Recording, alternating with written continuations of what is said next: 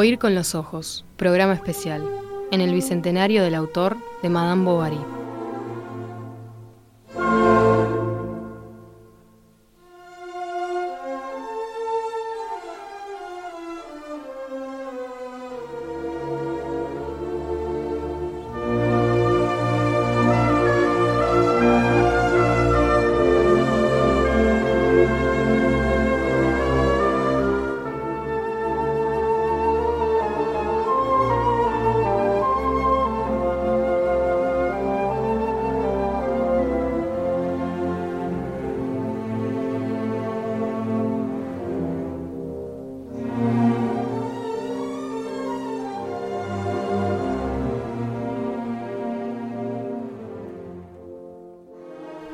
Con los ojos, programa especial Flaubert 200 en el bicentenario del autor de Madame Bovary. ¿Qué me cuentan de la entrevista? ¿Han quedado con más curiosidad, acaso, acerca de la vida, la obra de este gran escritor francés? Les digo, no solo que no duden en dejarnos eh, sus comentarios, sino que los voy a estar esperando, sus comentarios, sus eh, preguntas, eh, sus disconformidades a partir de este momento y hasta pasada la medianoche. Tenemos eh, Flogar 200 todavía para rato. Nos pueden escribir, como saben, a través del WhatsApp 091 525252 y a través de nuestras redes sociales. Oír con los ojos en Twitter y en Instagram. Este programa especial de Oír con los ojos entra ahora en su sección central de la mano de la directora de la cátedra Gustavo Flaubert de Oír con los Ojos. bueno, ¿qué más quisiera?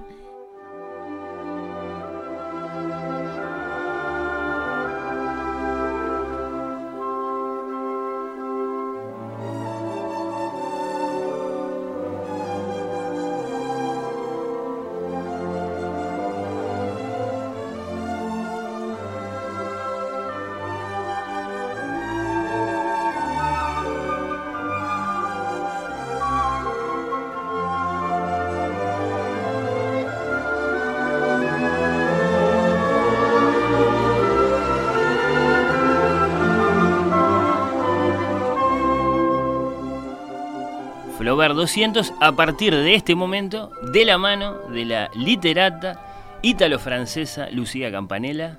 Bienvenida Lucía, ¿cómo andás? Feliz cumpleaños de Flaubert para ti.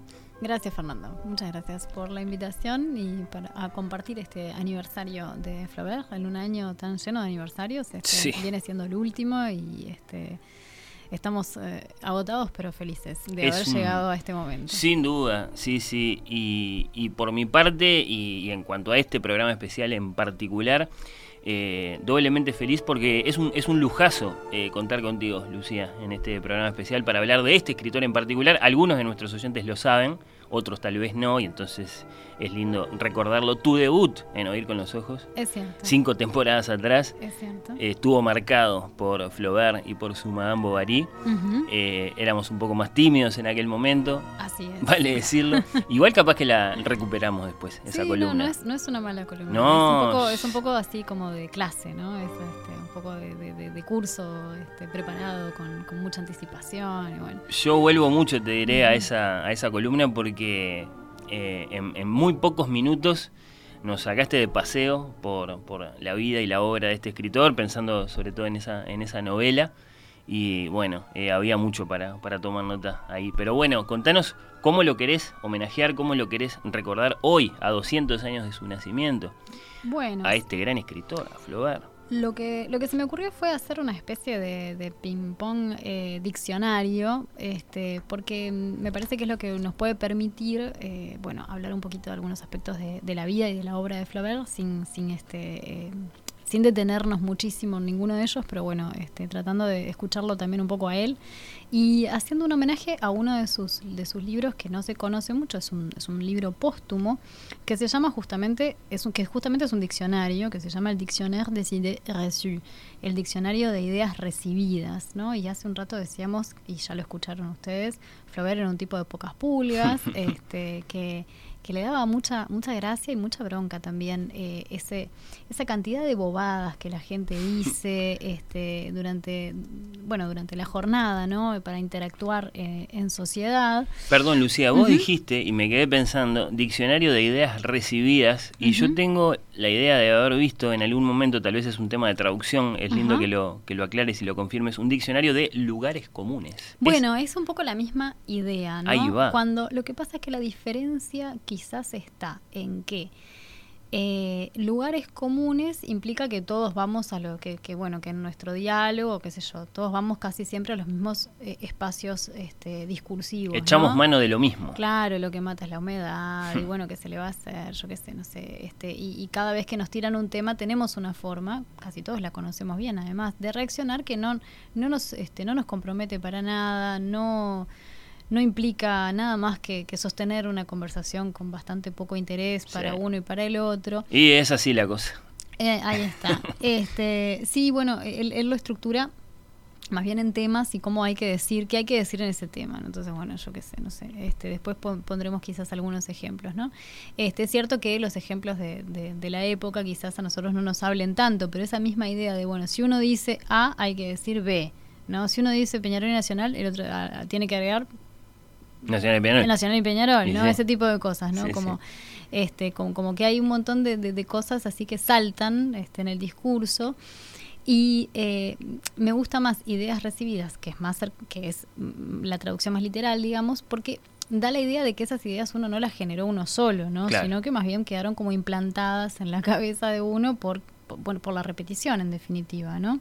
Sí, sí, Entonces Es, me parece que es un poquito más específico, pero además este no es el único libro que hizo eh, Flaubert en torno a este tema. Tiene otro que se llama El Sotissier, que se podría traducir como un, un bobario, un tontario, ¿no? En, la tradición de los breviarios o de los, ¿no? De cierto tipo de libros que, que encierran como una serie de, de elementos, en este caso de, de, bobadas, de boberías, de tonterías. También tiene otro libro, otro, otro texto corto que son este, el catálogo de ideas chic, ¿no? De las hmm. cosas que hay que decir también para estar en sociedad y para este, para poder comunicarse en para estar en onda diríamos nosotros. para estar en onda y al mismo tiempo para este, de alguna forma eh, perpetuar la estupidez universal, ¿no? Este, Eso es bien de él, ¿no? Este, sí, sí. Eh, todas estas cosas están, están, eh, son publicaciones póstumas, están inconclusas y se vinculan mucho, muchísimo a la última novela de Flaubert, que se llama, que es de las menos conocidas, también las más difíciles de leer en todo caso, que se llama Bouvard et Pécuchet, que es eh, la historia de dos personajes, los dos personajes del título, que son dos copistas, es decir, personas que en aquella época se dedicaban a pasar a mano, ¿no? Este, bueno, contratos, este, trabajan como con notarios, ¿no? Este, que se hacen amigos, se conocen, se dan cuenta que son muy parecidos, curiosamente, este, se hacen amigos y empiezan a proponerse distintas empresas, son eh, como emprendedores, ¿no? Este, pero no saben nada de nada y tampoco tienen ninguna idea propia. Entonces se pasan prácticamente toda la novela, que como digo, queda inconclusa, eh, repitiendo, ¿no? Repitiendo lo que encuentran en los manuales cuando quieren ser agricultores, este, bueno, haciendo como llevando al, al, mundo real esas cosas que están escritas este, y haciendo haciendo como, como un trabajo de, de, repetición infinita. Claro, una gran fiesta de las ideas recibidas. ahí está. Sí, bueno, en realidad casi todos los textos de Flaubert, si uno los lee desde ese lugar, desde ese espacio, este, son muy fructíferos, ¿no? Hmm. Estos son Bubar y Pecullé, por si alguno se quedó ahí con, con el lápiz en la mano. Eh, que sí, claro, eh, se corresponden con, con, el final de la vida del autor. El libro está inconcluso, entonces ese dato capaz que sí, que es menos, menos conocido. Tiene suficientes ediciones en nuestro idioma, desde luego está ampliamente traducido. Eh, inconcluso y todo, es, es, un texto voluminoso, ¿no? Hmm. Este, no, no, no es que sea, no es que haya quedado por la mitad. Este, es, quiero decir, es, es, es, una, es una edición este, póstuma, ¿no? Este, quizás fue completada también con documentación que se encontró, etcétera. Eso ahí me, me, pierdo un poco. Pero forma parte del, del, de ese repertorio, digamos, de cierta conspicuidad que integran, por supuesto, Madame Bovary, la educación sentimental, pero también Salambó y, bueno, está ahí este Bovary Pécuchet, ni que hablar los cuentos, para no hablar de ese otro gran universo flobertiano que es la correspondencia, ¿no? que también ha, ha ido adquiriendo una, una fama así de primera importancia con el tiempo. Es que es muy, es que es realmente muy, muy interesante. Por eso ya ven que es un universo un poco grande, este, entonces para, para entrar en él como por distintos lugares, Ahí va, y sí, tratar ya- de acercarnos de a Ya me apoderé de tu microdiccionario, Lucía. Veo que tenemos cinco palabras para como, como puntos de partida. Eh, vamos a ver para ir hacia dónde. Eh, me encanta esto, ¿eh? Me encanta. Vamos a ver qué es lo que da. Vos me das la orden y, y arrancamos. Bueno, a ver, ¿cuál es la, la primera palabra que tenemos ahí? Está en francés. Está en francés, ¿no? Eh, es, es, ¿Es el plural de arte esto? Sí, exactamente. Arts, Sí, sí. bueno. Arts. Bueno, vamos a empezar por las artes, porque eh, es una de las primeras palabras que aparecen en el diccionario de ideas recibidas. Recuerden que el diccionario de ideas recibidas no, son, eh, no es el diccionario de ideas y definiciones que daría Flaubert, sino las ideas y definiciones idiotas que dan las personas de las que Flaubert se está un poco burlando, ¿no? Y la definición de artes dice, son bastante inútiles, porque se las reemplaza por máquinas que hacen lo mismo y más rápido. este... Entonces, eh, hay que eh, una de las maneras de acercarnos al tema de las artes es recordar ¿no? que, que en el curso de la vida de Flaubert, que fue una vida al final bastante larga, este, tuvo lugar la, la- la revolución industrial, el aceleramiento de la capacidad técnica, una serie de inventos nuevos que en algunos casos le disputan el lugar a las artes, a artes bien establecidas, como pasa con la fotografía respecto de la pintura. Paradigmático, es claro. Y la posición de Flaubert siempre fue de mucha desconfianza, ¿no? Hacia el mundo mecánico y rápido que hace supuestamente las artes, ¿no? Este, todo lo contrario. Más bien la elección de Flaubert es la elección por lo humano, la elección por el arte y entonces al arte es aquello a lo que él dedicó la vida de una manera muy contundente, para decirlo de alguna manera, ¿no? Él renuncia plena. sí, Sí, a sí. tener una vida profesional, a ser un notable de pueblo, a lo cual su, su digamos, su, su familia lo podía, de alguna forma, lo, lo- lo- estaba destinado por, por el tipo de familia a la que pertenecía, a tener una vida de familia. Flaubert no Mm. se casa, no tiene hijos, este, para dedicarse a escribir, ¿no? Entonces esa vida dedicada al arte, es, es- ese vivir el arte de la escritura como una especie de sacerdocio también, ¿no? Era un Flaubert fue pocas veces a París, por ejemplo, para que se hagan una idea. Viajó, tiene algunos viajes, los cuales vamos a mencionar ahora, pero, pero no, y, y si bien tenía así un pequeño cenáculo, gente amiga que venía, Turgenev, eh, Guy de Maupassant, que es un poco su, su alumno, este, algunos jóvenes escritores que andaban a- ahí en la vuelta, en realidad no, no era un tipo que anduviera, y te- bueno, sí, eventualmente iba a la casa de la princesa tal o cual, Hmm. pero eh, no, no era un tipo que estuviera en, en el mundo mundano, este, sí, y por eso también podía este, dedicarse a escribir de la manera que lo hacía, eh, intensamente, en el sentido de que muchas veces le llevaba un día entero sacar o, o varias semanas sacar adelante un párrafo y también intensa, extensamente en el sentido de una gran de, de ser muy copiosa su producción no tanto literaria sino lo que vos decías la producción de correspondencia que es increíblemente grande. Y uno se pregunta de dónde sacaba horas del día para escribir tanto con tantos correspondientes este, y, y de una manera tan inteligente también porque no son todo lo contrario a lo que podemos ver en el diccionario. Las cartas de Flaubert no dicen ninguna ningún lugar común No, no, no. ninguna idea recibida. Están llenas de, de- de destellos y de cosas muy lúcidas muy inteligentes. cartas. este muy personales sin duda este pero lle- llenas llenas de inteligencia Sí, este, sí. entonces uno dice bueno pero no no no era que estaba no haciendo nada digamos y de paso tiraba alguna, algunas líneas para algún amigo no, No, no, por son- eso son fascinantes también, ¿no? Porque Y por tenemos al novelista Flaubert, al hacedor de ficciones Flaubert, y después al individuo, ¿no? Al temperamento, que sobre todo lo vamos a encontrar ahí, en esa, en esa correspondencia. Claro, porque una cosa que, que no dijimos, pero que, que está bastante presente, es que gran parte de la tarea que Flaubert se, se autoimpone como narrador es la de no estar él presente en Hmm. su obra, ¿no? Entonces, en la medida en que está bastante ausente, que eso es hasta por ahí nomás, cuando uno empieza a conocerlo, después empieza a ver la mano, ¿no? Este, Claro. de, de Flaubert. En la sola elección de un tema o, Sí, de, y a veces- o de un carácter de una historia, también ya tenemos la, la sombra del autor. Sí, sí, lo, lo decía Beatriz Vega hace muchos años, no sé si se lo, lo había pensado ella, lo había tomado de alguien, decía que, que Flaubert se lo veía en los adverbios, por ejemplo. Mirá, qué lindo, Este, qué interesante. ah, inteligentísima Beatriz y, y mm, finísima lectora, ¿no? Este, y, y yo lo he comprobado después, seguí leyendo más- muchos años después y sí, este, e- e- eso, hay como momentos en donde uno dice, este, este es Flaubert, esto, esto, esto no, no.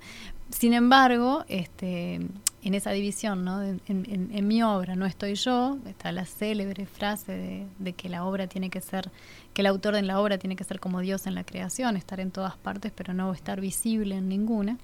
Este, pero el cambio, en cambio sí uno lo encuentra como en, todo su, su esplendor en, la correspondencia, ¿no?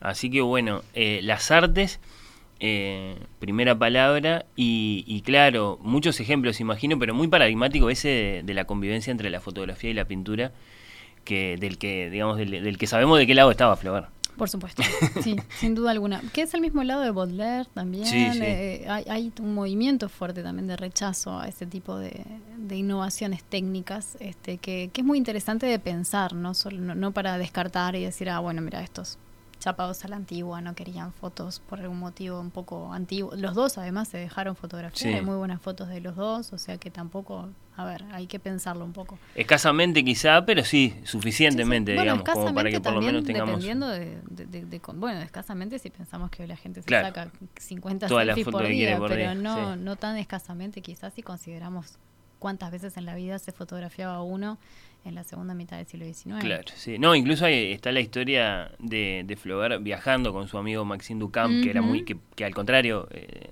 era, muy aficionado. Era un early adopter. Ahí está. Eh, bueno, eh, haciendo lo que llamaríamos, sí, fotos de, viaje, ¿no? Es decir, viajando con, con todo el aparataje ese y, y, haciendo fotografías en, distintos lugares y bueno, tenemos incluso a un, Flaubert casi disfrazado, por lo menos con unas ropas muy, muy propias del lugar al que habían viajado. Sí, claro. Entonces hay, hay, hay, hay documentos. Claro que sí. Bueno, eh, ¿cómo seguimos en este diccionario? Nos vamos a la letra C. Ahora tenemos una profesión. hay, que decir que es un, diccionario, los que estaban esperando una A, B, C, hay que decirles que no, que es... Ya, ya adelantamos que son cinco palabras que nos permiten saltean un poco pasear por la vida y la obra de este gran escritor. Comenzamos con las artes y ahora tenemos a los, los cirujanos. Cirujanos. A ver qué puerta nos abre esto. Bueno, eh, una, una puerta biográfica, ¿no? Porque este tanto la vida de Flaubert como, como persona privada que, y, como su obra están marcados por la, por la medicina y muy mm. particularmente por la cirugía. Flaubert es hijo y hermano de cirujanos célebres, importantísimos, y nieto también de un médico. Y, y, de hecho, este, esa, esa, esa brillantez este, de su padre, jefe de cirugía este, del hospital en Rouen, y de su hermano, que después también este, ejerce esa misma profesión. Y es por eso que en definitiva Flaubert nace ahí, ¿no? En, en, esa ciudad. Ahí estaba su papá dirigiendo el hospital de la ciudad. Exacto, Normandía, ¿no? Les decía que, bueno, que evidentemente en esa familia de gente tan, tan de hombres tan brillantes, este, se esperaba que Flaubert también pudiera brillar en, el ejercicio del derecho, que era lo que más o menos le estaba... Llegó a ser estudiante de abogacía estudiante, bueno, en 1844, con 23 años, este, aborreciendo el derecho fuertemente, tiene una primera crisis este, epiléptica, eh, mucha discusión y mucha biblioteca sobre esa crisis, qué significa, en, en qué medida es una cosa física, en qué medida es una cosa psicológica el resultado de todas formas es el mismo, ¿no? Que él logra convencer a su familia de que él no está apto para los estudios, que debe dedicarse a la literatura. Su papá le compra una casa en Croisset, que es ahí también cerquita de Rouen, y él se instala allí y a partir de ese momento se dedica a la escritura. Y cuando su padre muere, que es un par de años después... Perdón, Lucía, en mm. pocas frases, ¿de qué hablamos cuando hablamos de Rouen? De algo, por supuesto, muchísimo menos intenso que París, pero todavía no, de un pueblito. no, es una capital. Rouen es una capital de provincia importantísima eh, por el que pasa el río por la que pasa el río Sena, ¿no? O sea que también desde el punto de vista de la navegabilidad y de las comunicaciones, también en el 19, antes de que estuviese eh, toda la, vía férrea uniendo Francia, que eso se, se consolida ahí por 1860-70, eh, tiene su era, protagonismo. Era, un lugar muy importante. Rouen tiene una, una, de las catedrales eh, góticas junto con eh, Notre Dame de Paris, que es de las más importantes, ¿no? O sea que no es para nada un pueblo pequeño, es, un, es una capital de provincia importante. Pero este, al, instalarse en Croisset también, este, de alguna forma, mm, Flaubert se, se, va del, del ruido, de la, del posible ruido de la capital.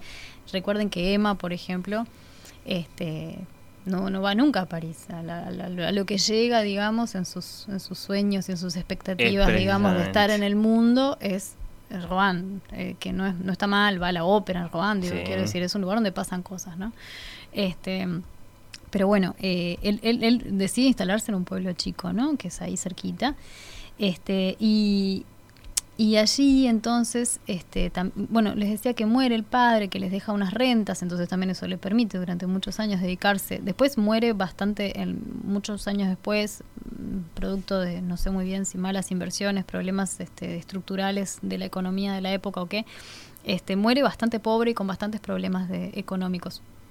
Pero en ese momento, durante unos cuantos años gracias a la renta que le deja el padre, él puede vivir bien, pero además al muere el padre y muere también una hermana pequeña que él tenía, que, con la que se llevaba muy bien, que la quería mucho. Esa hermana además muere dando a luz a una sobrinita, este, y él, bueno, es toda su vida su, su, su, relación familiar más cercana entonces fueron su mamá y esta sobrina Carolina, este, con las que tenía mucho, mucho, mucho contacto, ¿no? Este, eh, y entonces escribiendo ahí es cuando volvemos a los cirujanos, ¿no? Se puede dedicar a escribir y entonces paradojalmente escribiendo es que se vuelve cirujano.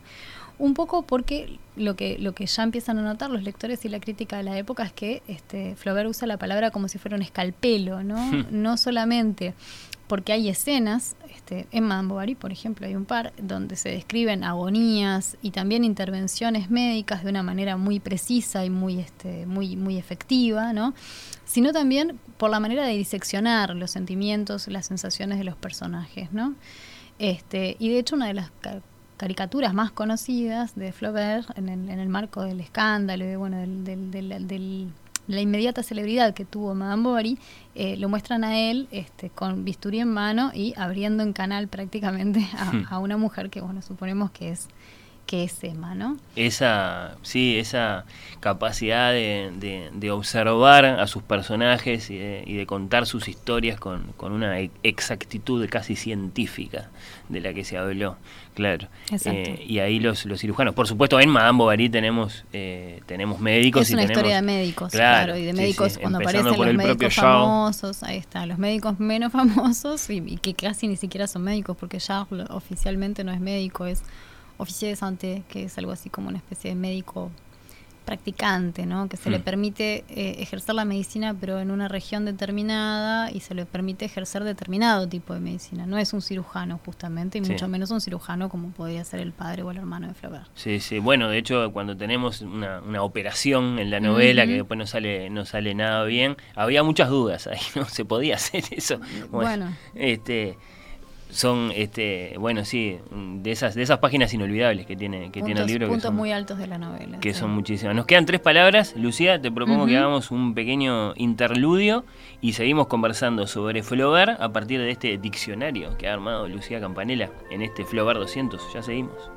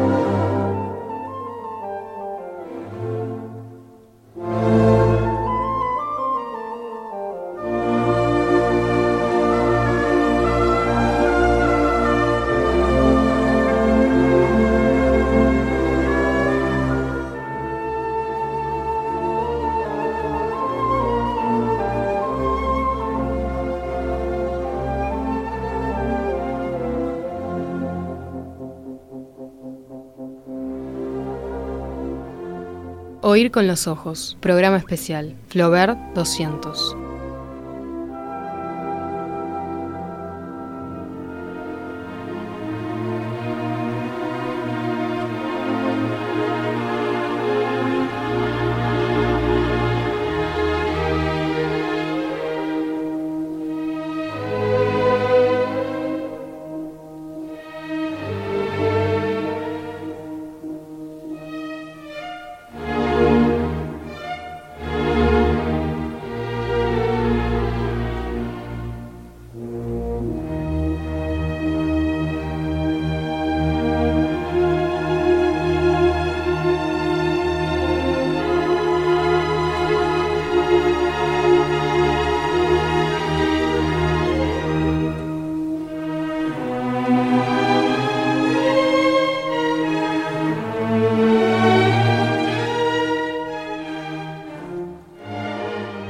200, programa especial de Oír con los Ojos en el Bicentenario de Gustave Flaubert. En esta página estamos conversando con Lucía Campanella. ¿La estás pasando bien, Lucía? Sí, contenta de hablar de Flaubert. Bueno, repasamos eh, ya dos de las palabras de tu micro diccionario eh, flaubertiano. Nos quedan tres más. Bueno, ahora tenemos esta composición que dice, y ya que vamos a Emma, ¿qué dice el diccionario de las mujeres? Imagino que la palabra clave acá es mujeres. Mujeres, sí, algo así, ¿no? En el diccionario de ideas recibidas, las mujeres aparecen en algunas ocasiones y, por ejemplo, este, se las pone como... Eh, digamos, como acompañantes un poco decorativas, ¿no? Dice, hmm. por ejemplo, es necesario tener una mujer al lado cuando uno se pasea al lado de un lago, o es conveniente tener una mujer al lado cuando uno exhala un suspiro, ¿no?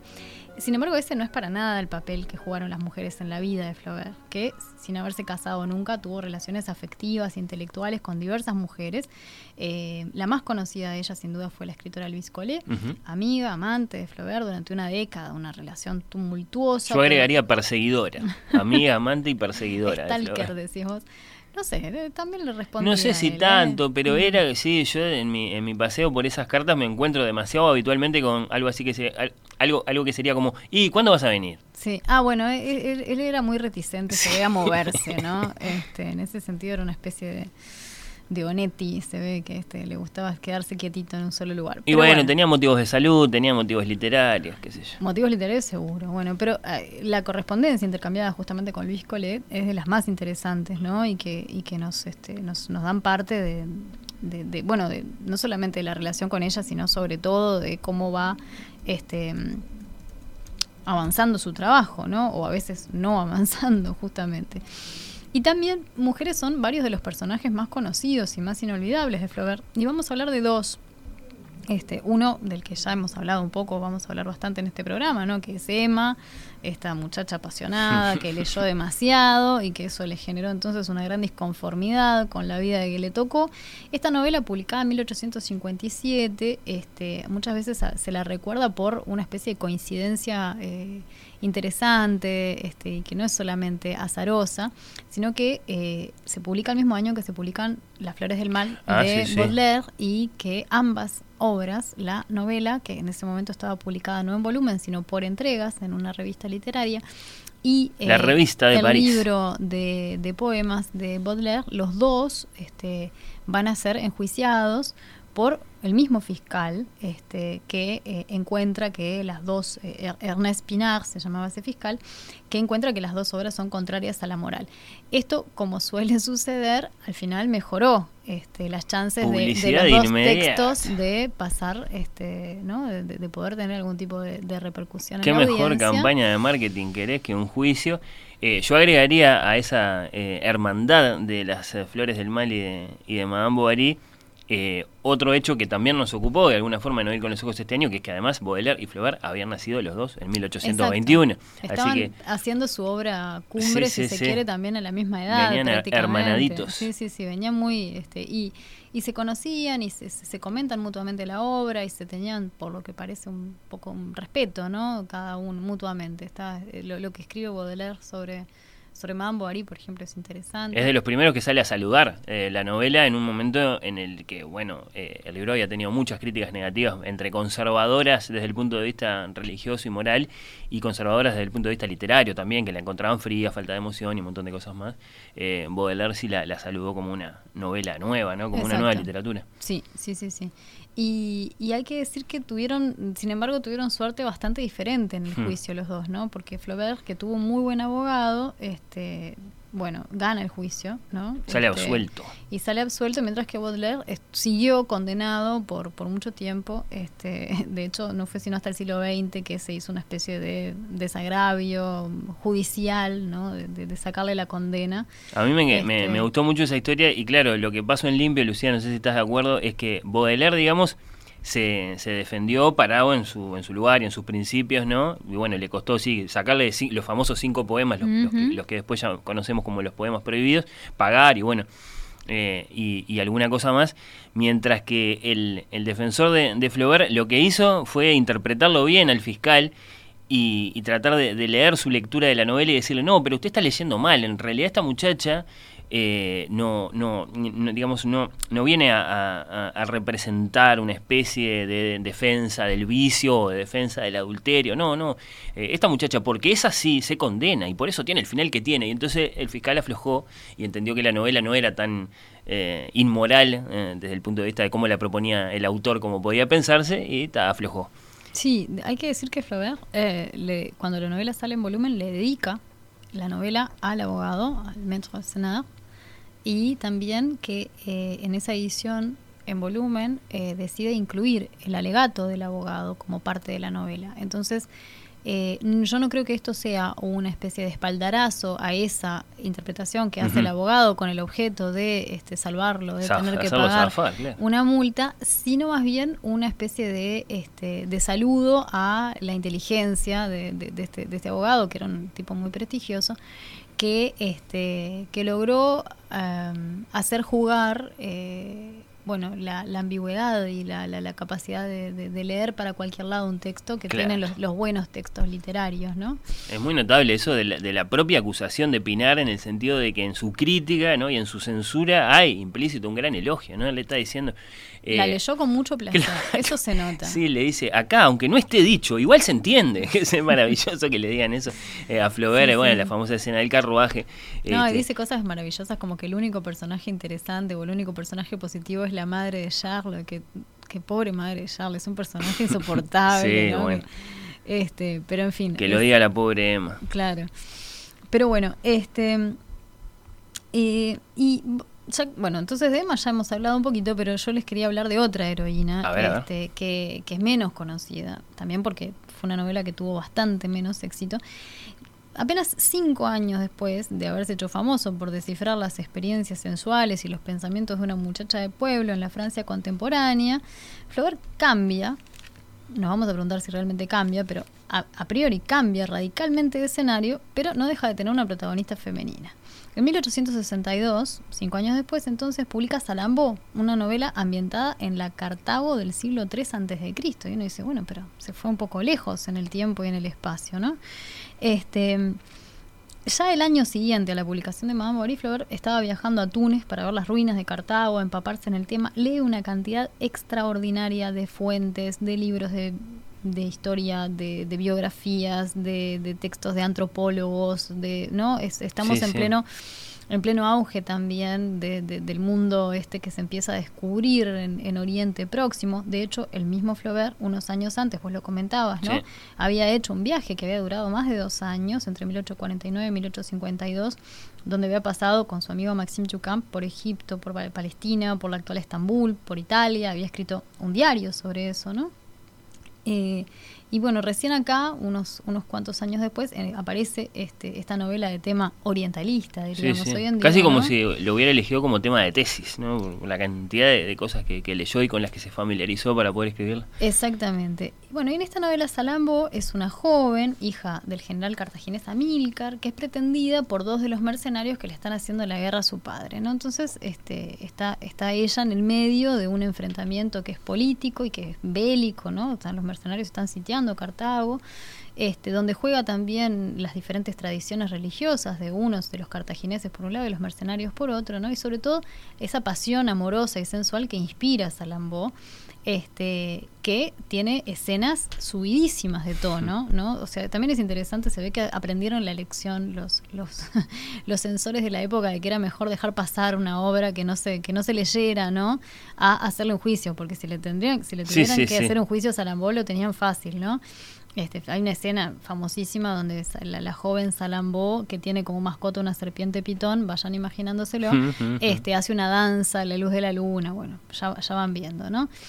Eh, en el diccionario, Flaubert dice que el pudor, en el diccionario de ideas recibidas, ¿no? Flaubert dice que el pudor es el más hermoso adorno de las mujeres, no de sus heroínas, en todo caso. No hay ninguna que tenga, no están todas marcadas, al contrario, por una pasión sensual que las desborda, que eventualmente las lleva a la ruina, pero que también las distingue, las realza en un mundo de personajes que son anodinos, que son perfectamente banales, insulsos, ¿no? Entonces también esa llama que tienen los personajes femeninos Mm, quizás en, no leer, eh, sería mejor no leerla en términos de eh, esa un poco eterna distinción que ha tenido la literatura entre personajes femeninos este, sensuales, diabólicos, maléficos y otros que son este, puros. virginales y puros y no sé qué, sino entender que es, es esa llama la que las distingue. Incluso, y acá pasamos a otra novela y a otro personaje femenino. Perdón, Lucía, ese pudor del que habla Flaubert en su diccionario, entonces nos remite, digamos, a unas ideas más bien puritanas, ¿no? Absolutamente. Que valoraban, que elogiaban ese pudor en las mujeres. Por supuesto, por supuesto. Por eso estos personajes no, no tienen nada de eso. Incluso el personaje de Madame Arnoux, y pasamos a otra novela, que este, vamos avanzando en el tiempo, vamos a, la educación sentimental, la educación sentimental, novela publicada en 1869. Parcialmente autobiográfica también. Sí, sí, que tuvo más de una versión, también hay una primera educación sentimental que no tiene mucho que ver con la que finalmente se publica en el 69, este, que cuenta la, la pasión, la pasión duradera de muchos años de un muchacho jovencito de, de provincia que se enamora perdidamente de una señora que, no digo podría ser su madre, pero es bastante más grande que él, y que es una mujer casada, ¿no? Y Madame Arnoux, esta señora, es este, una mujer seria, ¿no? y bastante virtuosa, dentro, a pesar de que ella no parece para nada este, beata ni puritana, ¿no? Pero es una mujer que está casada, que respeta esos votos de matrimonio, más allá de que el marido no lo respete de la misma manera y que el marido sea un tipo que que anda por ahí bastante a la marchanta, sobre todo sobre el final de la novela, ¿no? Pero incluso en algún momento la propia Madame Arnoux, cuando cuando canta, cuando, cuando él se la encuentra, muchas veces, muchas no, pero algunas, en, algunas ocasiones en la novela de forma inesperada. Con el marido, muchas veces. Por lo menos las primeras a veces, con el marido, otra vez sola, ¿no? Pero ella también se deja en un momento, eh, no solamente suscita una gran pasión, sino que ella misma disfruta de esa, esa pasión que, que, que se ha engendrado en este, en este joven que la adora, ¿no? Es, un amor que, que, que que es este que es lo único que él va a hacer por otra parte con su vida en realidad no porque este lo que lo que dice Flaubert acerca de, de Frederic su personaje es que este, tiene una pasión inactiva, ¿no? Frederic todo el tiempo toma grandes resoluciones y decide hacer grandes cosas y al final no hace nada, se queda en el molde, hace cosas a medias, ¿no? Este es un personaje que está marcado por esa cuestión de la, ese problema de la inacción, ¿no? Federico, sí, mirá, Lucía, eh, quién eh, fue, si es que hubo una mujer real, histórica, detrás de Emma, quién fue Madame Bovary, tal vez no lo sabremos nunca, se especulará, qué sé yo. Ahora, parece bastante claro quién es esta, esta Madame de la que hablas. Mm, para quienes se asoman a, la vida de Flaubert, había una muchacha que se llama Elisa Schlesinger, que él la persiguió de ese modo, con el marido ahí, durante mucho tiempo, un amor de juventud, exactamente. Eh, y una historia muy parecida a la que después leemos en la novela. Eh, ahí hay un nombre propio, es eh, claro, después para, para, para, muchos grandes lectores de Flaubert, esto de asociar así, de ese modo tan directo, vida y obra, no, no, no, no lo más recomendable, pero es irresistible una vez que uno se entera y empieza a ver los paralelismos querer saber más quién era esta Elisa para después siempre, acaso, echar algo de luz sobre eh, esta novela, en este caso la educación sentimental. Sí, bueno, es, es cierto que nosotros como lectores este, nos gusta mucho siempre encontrar este, qué, qué es lo que hay de real en, las, en los relatos, ¿no? En este caso, aparte de, este, de este elemento biográfico, ¿no? Que sí, por supuesto está ahí, también eh, este, esta novela, La educación sentimental, se distingue por ser una novela que tiene como telón de fondo la, la inestabilidad política de las décadas este, en Francia que, que, preceden al estallido de la revolución de 1871. ¿no? Entonces es un momento muy agitado y Frederick, como, como joven que es, como joven que estudia abogacía, que tiene otros amigos que también están comprometidos políticamente, es una novela en donde la cuestión política, la conversación sobre política y lo que está pasando está todo el tiempo presente. También vemos ahí el, este, la visión bastante entre pesimista, cínica y también muy inteligente de Flaubert sobre la, la, situación política del país. Muy complejo de comprender Flaubert desde el punto de vista político, no está nunca del todo claro. no, bueno, ¿qué es lo que pensaba él? ¿Qué es lo que pensaba él? ¿Qué es lo que defiende? ¿Con qué mundo soñaba exactamente? Tenemos claras algunas cosas que no le gustaban, pero eso no, necesariamente nos, nos, da una idea completa de, muy claramente, su cosmovisión. Era, era un conservador que, bueno, cuando se, se, instala la Comuna de París, que así la llega a ver, no es el caso de Baudelaire, eh, es uno de los tantos escritores que hablan mal de, la Comuna, ¿no? Y que de alguna forma rechazan la idea de, de igualdad y de democracia entre Ah, las sí. personas. Eso, eso está bastante claro. Ahora, cuando uno lo lee, es un poco lo- el, el efecto Balzac, ¿no? Balzac, un tipo que decía, no, yo soy monárquico, viva el rey, Dios y el rey, qué sé yo. Uno lo lee y, bueno, a ver, qué tan monárquico es este señor. A veces dice cosas que son extraordinariamente eh, revolucionarias. Entonces, con Flaubert pasa un poco lo mismo. En el caso de eh, oyentes que se quieran acercar a la educación sentimental, a diferencia de Madame Bovary, yo les sugeriría, si consiguen alguna edición que tenga alguna nota al pie de página, que, que vaya explicando un poco el contexto político, porque realmente uno se pierde cosas si no, si no es capaz de, de- de entender algunas referencias. Este, y, realmente es una novela rica también en ese sentido, ¿no? La tenemos, por ejemplo, en Valdemar, la educación sentimental, bien anotada, en Losada, capaz que es más difícil de encontrar, eh, y después, por supuesto, en Cátedra, ¿no? Eh, a los efectos sí, de, encontrar una, una edición con algo más que solo el texto. Ahí está. Bueno. Pasamos a la siguiente Sí, palabra. eh, sigamos con este eh, microdiccionario. Ahora sí está clarísimo cuál es la palabra, cuál es la puerta que vamos a abrir. Nada. Nada, bien. Bueno, porque yo quería volver un poco a ese pasaje tan extraño, ¿no? De la provincia francesa con Madame Bovary, a la antigua Cartago, con Salambo. Porque si le preguntan a Flaubert, él va a decir que a él no le interesa ni los temas ni los personajes. E incluso un relato tan lleno de eventos como la educación sentimental, él va a decir que este es un libro sobre nada. Y uno se pregunta, ¿cómo es posible? Eh, es difícil de, de responder. Hay mucha cosa que parece muy paradójica en Flaubert hasta que uno no la piensa de nuevo. Y yo acá voy a responder citando a, a Mohamed Mbougar Sarr, que es el novelista senegalés que acaba de ganar el premio Goncourt Ah, por lo su hemos última mencionado novela. en este programa hace poquito, claro. Sí, La sí. más secreta memoria de los hombres, me van a perdonar porque voy a traducir así como este, al aire. Este, están dos amigos, uno de ellos traductor, el otro escritor, hablando sobre un libro y el traductor le dice al escritor, te voy a dar un consejo, nunca intentes decir de qué habla un gran libro.